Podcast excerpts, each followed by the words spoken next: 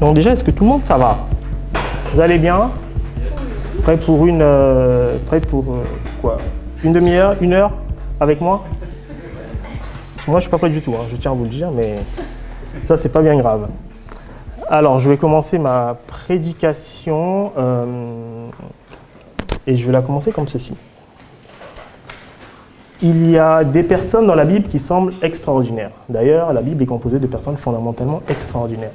Quand je vous parle d'un Moïse, d'un Samuel ou d'un Samson, c'est des personnes, c'est difficile de se connecter à eux parce qu'elles ont l'air très exceptionnelles. Moïse a été euh, sauvé par les eaux, pour le coup, rappelé par le Pharaon, élevé dans sa maison, a rencontré Dieu face à face, a écrit le Pentateuque. Enfin, c'est compliqué de se connecter à lui.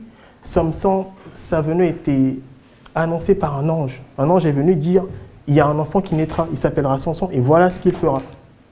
Je, moi, perso, il n'y a pas d'ange qui soit venu. hein.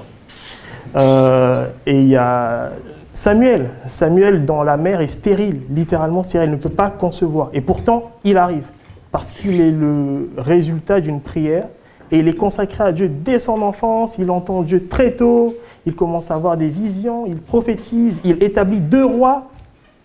Bref, ces personnes sont exceptionnelles. Et à côté d'eux, il y a des gens un peu plus ordinaires, un peu plus normaux. Si je vous parle de, et peut-être un peu moins connus, si je vous parle de Mephibosheth, ça vous dit quelque chose peut-être? Oui, non, oui, d'accord. Pour ceux qui ne connaissent pas trop, c'était l'arrière-petit-fils de Saül, pour le coup, qui était boiteux et, euh, et à qui David a fait grâce en se rappelant de son ami euh, Jonathan et qui l'a rétabli dans son héritage. Si je vous parle de Lydie, ça vous dit quelque chose? On a parlé la semaine dernière pour le coup, et Lydie est l'une des premières, euh, chrétiennes, d'Europe, pour le coup, donc elle a accepté le Seigneur et elle recevait des gens dans sa maison. Si je vous parle de Jonadab, est-ce que ça vous dit quelque chose? Non Ah, ça je m'attendais un peu. Bah, Figurez-vous que Jonadab, c'est un ami d'Amnon, qui est le frère d'Absalom, et c'est lui qui donnera la brillante idée. Enfin, brillante, c'est peut-être pas le bon mot. Mais c'est lui qui donnera l'idée euh, malsaine pour le coup à Amnon de violer sa sœur. Voilà. Donc sans Jonadab, il n'y aurait peut-être pas eu cette histoire. Et ces personnes sont là, en second plan, la plupart du temps. Et il y en a un qui a particulièrement retenu mon attention. Je trouve qu'il est sous-coté, mais énormément, pour le coup. Et, euh, et cette personne, c'est. euh, je ne vais peut-être pas vous le dire tout, tout de suite encore. Donc je vais laisser planer le suspense. C'est un personnage secondaire, mais qui pour moi est capital dans l'histoire du salut. Il est mentionné 0,04% de fois dans le Nouveau Testament. C'est très, très, très peu. Et pourtant, toute l'histoire du salut ne tiendrait pas sans lui. Il ne parle pas, les textes évangéliques ne rapportent aucune de ses paroles, les évangiles, les évangiles énoncent à son sujet des faits, des événements, mais l'entourent de silence, d'interrogation, de mystère. Un homme qui est bien taciturne à mon goût. Pourtant, de par ses actions, il s'inscrit pleinement, un, dans l'histoire du salut, mais deux aussi dans la série que nous venons de terminer, qui s'appelle Le Suivre Dieu, parce que c'est un suiveur de Dieu exceptionnel, tout en étant profondément ordinaire. Et à lui, moi personnellement, j'ai pu me rattacher.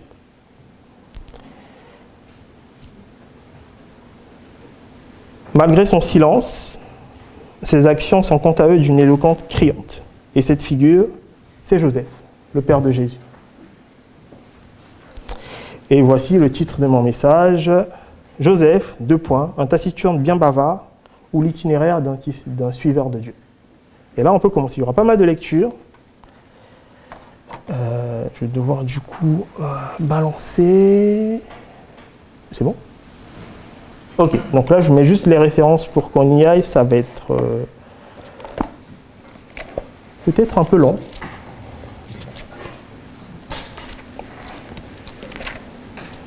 Et c'est important de les lire pour cerner toute la beauté de cette figure.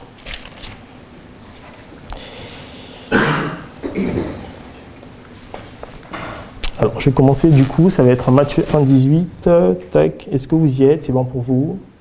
Ah oui, mais forcément, il y avait ça, donc il pas besoin de galérer. Est-ce qu'il fonctionne oui, ça fonctionne. Ou je te fais signe, ça marche Bon. Alors je vais lire, mais moi c'est dans une autre version pour le coup, il y, a peut il y aura peut-être des différences, mais ça c'est pas bien grave. Voici quelle fut l'origine de Jésus, Christ. Marie, sa mère, était accordée en mariage à Joseph, or avant qu'ils aient habité ensemble, elle se trouva enceinte par le fait de l'Esprit Saint. Joseph, son époux, qui était un homme juste et ne voulait pas la diffamer publiquement, résolut de la répudier secrètement.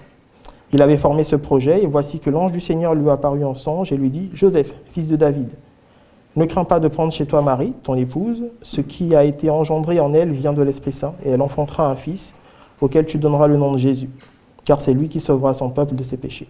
Tout cela arriva pour que s'accomplisse ce que le Seigneur avait dit par les prophètes, voici que la Vierge concevra et enfantera un fils, auquel on donnera le nom d'Emmanuel, ce qui se traduit par Dieu est avec nous. À son réveil, Joseph fit ce que l'ange du Seigneur lui avait prescrit, il prit chez lui son épouse, mais il ne la connut pas jusqu'à ce qu'elle eût enfanté un fils, auquel il donna le nom de Jésus. Jésus étant né à Bethléem de Judée au temps du roi d'Hérode, voici, voici que des mages venus d'Orient arrivèrent à Jérusalem et demandèrent Où est le roi des Juifs qui vient de naître? Nous avons vu son astre à l'Orient et nous sommes venus lui rendre hommage. À cette nouvelle, le roi Hérode fut troublé, et tout Jérusalem avec lui. Il assembla tous les grands prêtres et tous les scribes du peuple, s'enquit auprès d'eux du lieu où le Messie devait naître, à Bethléem de Judée. Il à Bethléem de Judée, lui dirent-ils, car c'est ce qui est écrit par les prophètes. Et toi, Bethléem, terre de Juda, tu n'es certes pas la plus petite des chefs-lieux de Juda, car c'est de toi que sortira le chef qui fera paître Israël, mon peuple. Alors Hérode fit appeler secrètement les mages, se fit préciser par eux l'époque à laquelle l'astre apparaissait et les envoya à Bethléem en disant Allez vous renseigner avec précision sur l'enfant. Et quand vous l'aurez trouvé, je vous prie, avertissez-moi, pour que moi aussi, j'aille lui rendre hommage. Sur ces paroles du roi, ils se mirent en route, et voici que l'astre qu'ils avaient vu à l'Orient avançait devant eux jusqu'à ce qu'il vint s'arrêter au-dessus de l'endroit où était l'enfant. À la vue de l'astre, ils éprouvèrent une très grande joie. Entrant dans la maison, ils virent l'enfant avec Marie, sa mère, et se prosternant. Ils lui rendirent hommage, ouvrant leur coffret et lui offrirent en présent de l'or, de l'encens et de la myrrhe. Puis, divinement avertis en songe de ne pas retourner auprès d'Hérode, ils se rendirent dans leur pays par un autre chemin. Après leur départ, voici que l'ange du Seigneur apparaît à nouveau à Joseph et lui dit Lève-toi, prends avec toi l'enfant et sa mère et fuis en Égypte. Et reste dit jusqu'à nouvel ordre, car Hérode va rechercher l'enfant pour le faire périr. Joseph se leva, prit avec lui l'enfant et sa mère de nuit et se retira en Égypte. Il y resta jusqu'à la mort d'Hérode pour que s'accomplisse ce qu'avait dit le Seigneur par les prophètes D'Égypte, j'ai appelé mon fils. Oui, je vais faire ça aussi. Alors Hérode, se voyant joué par les mages, entra dans une grande fureur et envoya tuer dans Bethléem et tout son territoire jusqu'à deux ans, tous les enfants jusqu'à deux ans, d'après l'époque qui s'était fait préciser par les mages. Alors il s'accomplit ce qui avait été dit par, le prophète Jérémie. Une voix dans Rama s'est fait entendre, des pleurs et une longue plainte. C'est Rachel qui pleure ses enfants et ne veut pas être consolée parce qu'ils ne sont plus. Après la mort d'Hérode, l'ange du Seigneur apparaît en songe à Joseph en Égypte et lui dit Lève-toi, prends avec toi l'enfant et sa mère, et mets-toi en, route pour la terre d'Israël. En effet, ils sont morts ceux qui en voulaient à la vie de l'enfant. Joseph se leva, prit avec lui l'enfant et sa mère, et il entra dans la terre d'Israël. Mais apprenant qu'Archélaïs régnait sur la Judée à la place de son père Hérode, il eut peur de s'y rendre, et divinement averti en songe, il se retira dans la région de Galilée et vint habiter une ville appelée Nazareth pour que s'accomplisse ce qui avait été dit par les prophètes. Il sera appelé Nazaréen ou Nazoréen dans cette version. Voilà, pour Matthieu, c'est fait. On passe à Luc. Je vous ai perdu? Non, ça va?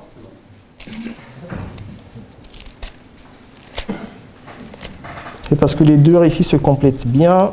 Et si on veut cerner tout l'itinéraire qu'a eu à faire Joseph et Marie, il faut forcément lire un peu tout ça. Et je crois que Luc, je commence. Non, c'est pas le chapitre 1, c'est le chapitre 2. Zacharie. Voilà. Chapitre 2. Or, en ces temps-là, parut un décret de César Auguste pour faire recenser, mais ça je saute chachement dessus, euh, pour faire recenser le monde entier. Ce premier recensement eut lieu à l'époque où Quirinius était, était gouverneur en Syrie. Tous allaient se faire recenser, chacun dans sa propre ville. Joseph aussi monta de la ville de Nazareth en Galilée à la ville de David, qui s'appelle Bethléem en Judée, parce qu'il était de la famille et la descendance de David, pour se faire recenser avec Marie, son épouse, qui était enceinte. Or, pendant qu'il était là, le jour où elle devait accoucher arriva, elle accoucha de son premier fils né, l'emmaillota et le déposa dans un mangeoire, dans une mangeoire ou dans, un, dans une étable, parce qu'il n'y avait pas de place pour eux dans la salle d'hôte ou dans les hôtels. Il y avait dans le même pays des bergers qui vivaient au champ et montaient la garde pendant la nuit auprès de leurs troupeaux. Un ange du Seigneur se présenta devant eux, la gloire du Seigneur les enveloppa de lumière et ils furent saisis par une grande crainte. L'ange leur dit, Soyez sans crainte, car je viens vous annoncer une bonne nouvelle qui sera une grande joie pour tout le peuple. Il vous est né aujourd'hui dans la ville de David un sauveur qui est le Christ Seigneur. Et voici le signe qui vous est donné. Vous trouverez un nouveau-né emmailloté et couché dans une mangeoire ou dans, un étable, une étable. Tout à coup, il lui avec l'ange, l'armée céleste en masse, qui chantait des louanges à Dieu en disant Gloire à Dieu au plus haut des cieux et sur la terre, paix sur ses bien-aimés. Or, quand les anges les eurent quittés pour, que, pour le ciel, les bergers se dirent entre eux Allons donc jusqu'à Bethléem et voyons ce qui est arrivé, ce que le Seigneur nous a fait connaître. Ils y allèrent en hâte et trouvèrent Marie, Joseph et le nouveau-né couchés dans la mangeoire. Après avoir vu, ils firent connaître ce qui leur avait été dit au sujet de cet enfant. Et tous ceux qui les entendirent furent étonnés de ce, que leur avaient dit les bergers. Quant à Marie, elle retenait tous ces événements en cherchant le sens. D'autres versions disent en les repassant dans son cœur. Puis les bergers s'en retournèrent, chantant la gloire et les louanges de Dieu pour tout ce qu'ils avaient entendu et vu en accord avec ce qui leur avait été annoncé. Huit jours plus tard, quand vint le moment de circoncire l'enfant, on l'appela du nom de Jésus, comme l'ange leur avait demandé de faire avant la conception. Puis, quand vint le jour où, suivant la loi de Moïse, il devait être purifié, ils l'amenèrent à Jérusalem pour le présenter au Seigneur, ainsi qu'il est écrit dans la loi du Seigneur. Tout garçon premier-né sera consacré au Seigneur et pour en offrir un sacrifice, suivant ce qu'il est dit dans la loi du Seigneur, un couple de tourterelles ou deux petits pigeons. Or, il y avait à Jérusalem un homme du nom de Siméon. Cet homme était juste et pieux. Il attendait la consolation d'Israël et l'Esprit Saint était sur lui. Il lui avait été révélé par l'Esprit Saint qu'il ne verrait pas la mort, qu'il ne verrait pas la mort avant d'avoir vu le Christ, le Seigneur. Il vint alors au temple, poussé par l'Esprit, et quand les parents de l'enfant Jésus l'amenèrent pour faire ce que la loi lui prescrivait à son sujet, il le prit dans ses bras et le bénit, et bénit Dieu en ces termes. Maintenant, maître, c'est en paix, comme tu l'as dit, que tu renvoies ton serviteur. Car mes yeux ont vu ton salut, que tu as préparé face à tous les peuples, lumière pour, les, lumière pour la révélation aux païens et gloire, et gloire d'Israël, ton peuple. Le père et la mère de l'enfant étaient étonnés de ce qu'on disait sur lui. Siméon les bénit et dit à Marie, sa mère, il est là pour la chute ou le relèvement de beaucoup en Israël et pour être un signe contesté. Et toi-même, un glaive te transpercera l'âme, ainsi seront dévoilés les débats de bien des cœurs. Alors, je parle rapidement d'Anne, mais je vais aller très rapidement. Il y avait aussi une prophétesse, Anne, fille de Phaluel de la tribu d'Asser. Et grosso modo, ce qui se passe avec Anne, c'est qu'elle survenant au même moment, elle se mit à célébrer Dieu et à parler de l'enfant à tous ceux qui attendaient la libération de Jérusalem. Lorsqu'ils eurent accompli tout ce que prescrivait la loi du Seigneur, ils retournèrent en Galilée, dans leur ville de Jérusalem. Et ainsi s'achève l'itinéraire de Joseph et de Marie en tout cas en partie. C'était long, ça va? C'était long. Alors, mon premier point, c'est celui-là, c'est sur Joseph. C'est que Joseph est pour moi une figure d'actualité. En quoi est-il une figure d'actualité? Bah, Premièrement, c'est un descendant parmi tant d'autres. En soi, lorsqu'on connaît un peu la, la, filiation, mais aussi la fécondité de Salomon puis de Réhobam, Bon, qu'il ait été choisi, euh, voilà quoi, il y avait de la place normalement. Et, en ce qui concerne sa famille, euh, pour ceux qui ne savent pas, en fait, la famille de, Joseph, pour, pour le coup, la filiation de David, va être exilée à Babylone, puis va revenir, et lorsqu'ils reviennent, c'est une autre famille, c'est celle des Maccabées qui prend le pouvoir, et d'ailleurs, Hérode est un descendant des Maccabées, et c'est pour ça qu'ils s'inquiètent. Et eux vont pour le coup euh, se réfugier un peu en, en terre de Galilée. Pour autant, je pense que de par sa formation, euh, Joseph a conscience des prophéties euh, que Dieu a faites et a conscience de l'alliance que Dieu a scellée avec son aïeul David. Ensuite, c'est un charpentier. C'est relativement ordinaire, ça. Il n'a pas un métier exceptionnel, c'est juste un charpentier. Et pour le coup, charpentier voulait dire à l'époque, enfin, c'est le mot grec euh, tecton qui pouvait se traduire aussi par artisan. Grosso modo, il travaillait sur, euh, sur différents chantiers, il travaillait sur le bois, sur la pierre et éventuellement sur du fer. Mais ça, c'était peut-être un peu plus rare. Et donc, ce travail n'apportait qu'un revenu relativement modeste à Joseph. C'est d'ailleurs pour ça qu'au moment du sacrifice euh, qu'il fait pour Jésus, il n'a que deux pigeons pour le coup, parce que c'était le sacrifice réservé aux pauvres. Mais pour autant, il est en préparation euh, pour un mariage qui lui semble bien heureux. Donc si je récapitule, il va bientôt se marier, il a un CDI, enfin la vie pour lui ça va relativement bien, il suit son, trajet, il n'est pas particulièrement euh, étonnant, il est relativement ordinaire, il vit dans une ville qui n'est pas très très très connue, Nazareth, et il est là. Et ce qui va se passer, c'est que en récapitulatif, une carrière professionnelle, des fiançailles qui conduiront à un mariage, des projets de vie le prédestinent à suivre certaines routes déjà bien balisées. Et pour autant, l'irruption du projet de Dieu a été à la fois de l'ordre de l'inattendu, de la discontinuité. Et maintenant, on va voir comment est-ce que Joseph devient, passe de cet homme ordinaire à un suiveur de Dieu. Alors, l'itinéraire, normalement, vous ne l'avez peut-être pas oublié, c'est Nazareth, Bethléem, Bethléem, Égypte, Égypte, Jérusalem, Jérusalem, Nazareth. Donc, il y a une boucle, en fait, qui se fait et le parcours se fait comme, comme cela.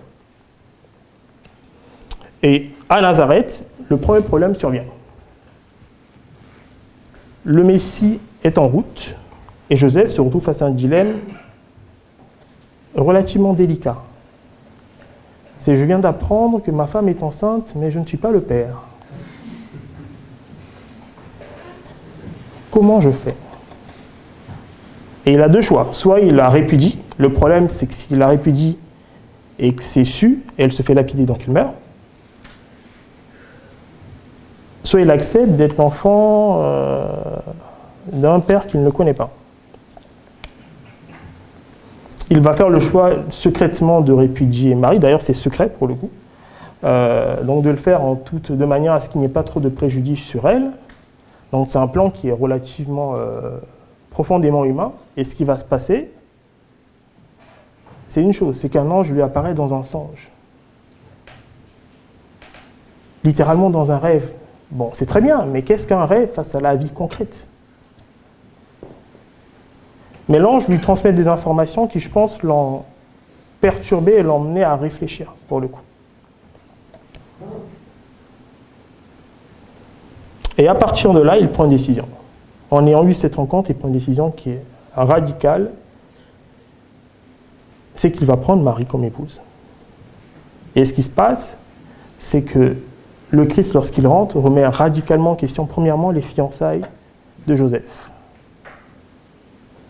mais en remettant en cause les fiançailles de Joseph, il fait de Joseph le père du Messie. Première étape. Et cette étape, on pourrait l'appeler Nazareth, deux points. Joseph a suivi le Dieu dont les voies ne sont pas nos voies. Parce que littéralement, lui, sa voie, ce n'était pas forcément de devenir le Père de Jésus, c'était tout autre. Et pourtant, il a fait le choix d'y obéir et de suivre Dieu. Donc, bienvenue Joseph, tu es à l'école de Dieu et la formation va commencer. Ensuite, il y a Bethléem. Et à Bethléem, pour moi, Joseph suit le Dieu qui a tenu ses promesses. Parce que premièrement, vous remarquerez, il y a constamment une chose, c'est ainsi s'accomplir les prophéties comme l'avaient dit les prophètes ainsi s'accomplir ce qui avait été annoncé, ainsi s'accomplir ce qui avait été annoncé. Je ne suis pas sûr qu'il ait tout compris à titre personnel. Je ne suis même pas sûr qu'il ait eu la présence d'esprit de cerner ce qui se passait pleinement. Mais pour autant, Joseph participe à un plan, est acteur d'un plan qui le dépasse profondément. Et à Bethléem, le voyage est relativement lent. Entre Nazareth et Bethléem, c'est 150 km. Euh, je crois qu'il n'avait euh, éventuellement qu'un âne ou une ânesse. Le parcours est relativement lent pour euh, son épouse et lui-même. Et lorsqu'il y arrive, tindin, il n'y a plus de place dans les hôtels. Ah, problématique ça. Moi, je m'attendais normalement à ce qu'un ange éventuellement aille voir un, un autre pour lui dire, écoute, il y a le Messie qui arrive, il va falloir que tu l'accueilles, ouvrez grand vos maisons, célébrez, et pas du tout. Et à ce moment-là, il se passe quelque chose d'autre, c'est que Joseph trouve une étable et organise l'étable de manière à accueillir le Messie. D'un trône éternel, le roi des rois est né dans une étable. Et je ne sais pas pour vous, mais moi, en tant, si je m'imagine en tant que père, je me dis, c'est peut-être pas la condition dans laquelle j'aimerais que mon fils naisse. Et c'est peut-être pas ce que j'aurais prévu euh, si j'avais été Dieu aussi. Hein. Mais ça, c'est une toute autre histoire. Et pour autant, malgré le fait qu'il soit né dans une étable, ce qui se passe, c'est qu'il y a quelque chose de profondément extraordinaire qui, s'y passe. Des bergers vont venir, ils vont apparaître tout à coup, ils vont dire, des anges nous sont apparus. Le Messie est là, il est né, nous voulons le voir des mages venus d'Orient, dont on ne sait même pas où, vont arriver dire Nous avons suivi une étoile, elle est là. Et donc l'étoile nous a conduit jusqu'ici. Et nous voulons voir nous aussi le Messie. Et des présents vont être donnés de l'or, de la myrrhe et de l'encens.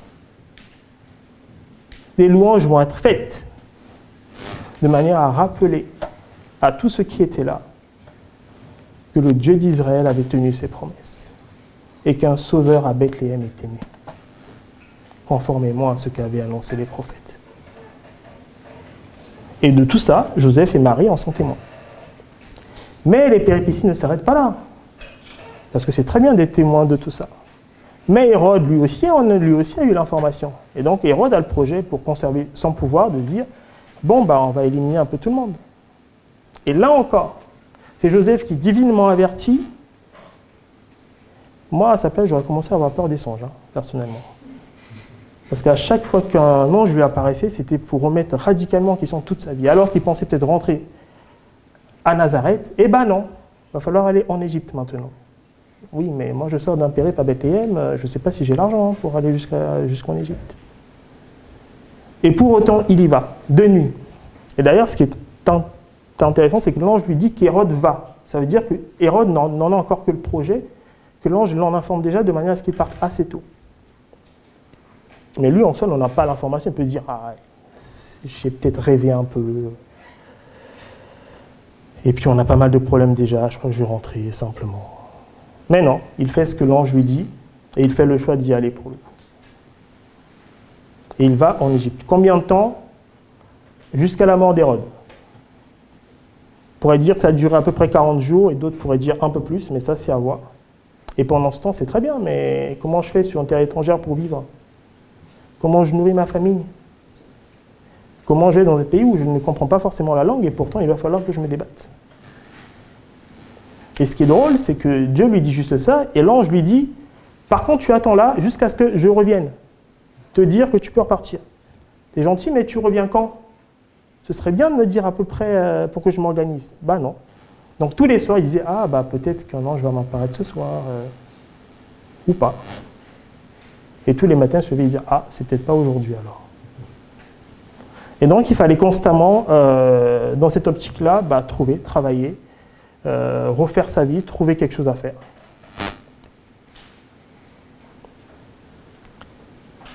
Et au final, un soir, l'ange revient. L'ange revient. Youpi Tu peux repartir. D'accord, je peux repartir, mais euh. Oui, mais il y a son fils qui règne encore. Hein. Donc, euh, comment je fais pour repartir et par quels moyens Et pris de peur, il va faire le choix de retourner, non pas à Bethléem, qui est, euh, euh, qui est la ville de son aïeul, mais pour, pour, le coup à Nazareth, là où ils étaient. Or, Nazareth, c'est littéralement un trou paumé. D'ailleurs, dans Jean, vous lirez que de Nazareth, normalement, rien de bon ne peut en sortir de Nazareth, aucun prophète n'est sorti. Donc ça n'a pas forcément une très bonne euh, réputation que de venir de Nazareth. Et pourtant, c'est de retour à Nazareth que tout va se faire. Et c'est de retour à Nazareth que Joseph va former Jésus, lui enseigner les prières, que Joseph va être un père pour lui, et que Joseph, tous les jours, va se lever pour subvenir aux besoins de sa famille à Nazareth que tout va se faire.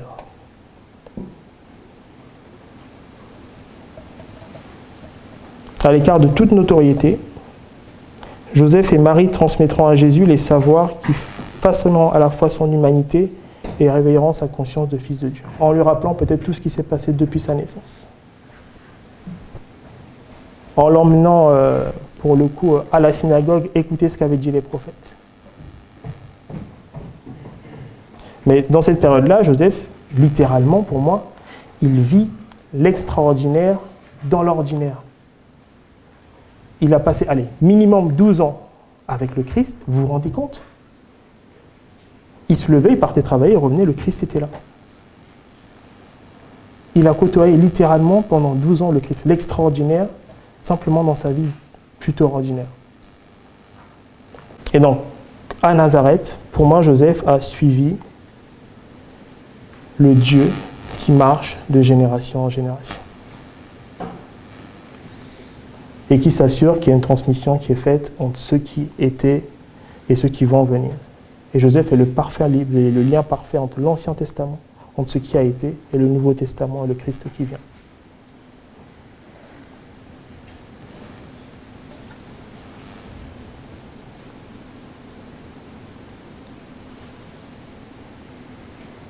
Ensuite vient le tour de, Jésus. Et, Jésus. est fondamentalement identifié constamment à Joseph. C'est drôle d'ailleurs, c'est je pense le plus bel hommage qu'on ait pu rendre à Joseph. C'est n'est-ce pas le fils de Joseph le charpentier? N'est-ce pas le fils de Joseph le charpentier? Et lui-même d'ailleurs est devenu charpentier, comme son père. Et d'ailleurs, les gens s'étonnaient fondamentalement qu'il ait autant de savoir et de sagesse, parce qu'il venait d'une famille modeste pour le coup et que l'éducation, ça a un certain prix. Et c'est énormément pour ça que les gens disent, mais d'où il parle comme un docteur de la loi alors que c'est très bien d'où il vient. Hein. C'est fils du charpentier.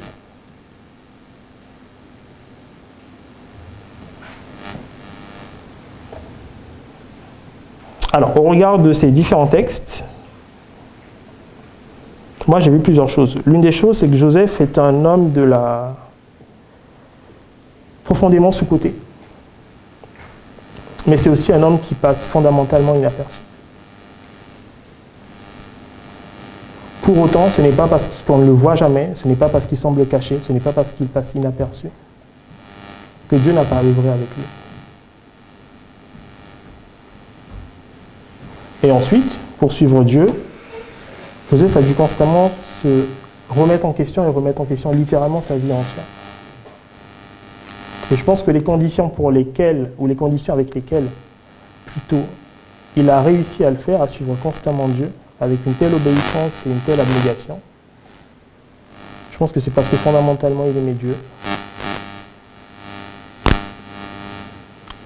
Parce qu'il a dû faire des choix, et parfois euh, sans l'aide de Dieu. Mais aussi qu'à chacune des fois où cela s'est présenté, il a choisi de suivre Dieu. Alors c'est différentes étapes pour, euh, pour plusieurs personnes. Suivre Dieu, ça peut être euh, comme Joseph, simplement se lever et aller travailler. Euh, ça ça, simplement, comme à Nazareth. Pour d'autres, éventuellement dans certaines périodes, ça pourrait être de bouger littéralement et d'aller dans d'autres contrées. Pour d'autres, ça peut être éventuellement de simplement rester là, à côté de Jésus. Et de prendre du temps avec lui. Mais ce qui est sûr et certain, c'est que suivre Dieu demandera toujours une,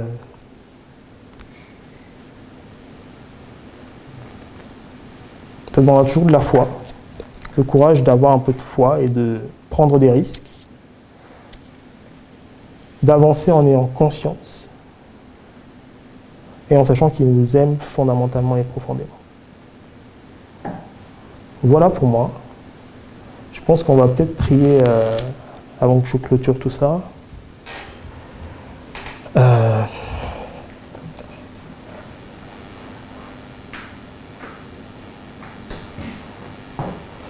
il en établit douze pour les avoir avec lui et puis pour les envoyer. C'est comme ça que dans la parole, il est parlé de, du Christ et de ceux qui l'ont suivi. Alors Seigneur, nous comprenons donc que la première étape avant de te suivre ou de faire quoi que ce soit d'autre, c'est d'abord d'être avec toi. C'est de te suivre en étant avec toi. Joseph a été constamment avec toi. Alors nous te prions pour que nous aussi, nous soyons constamment avec toi, nous demeurions avec toi.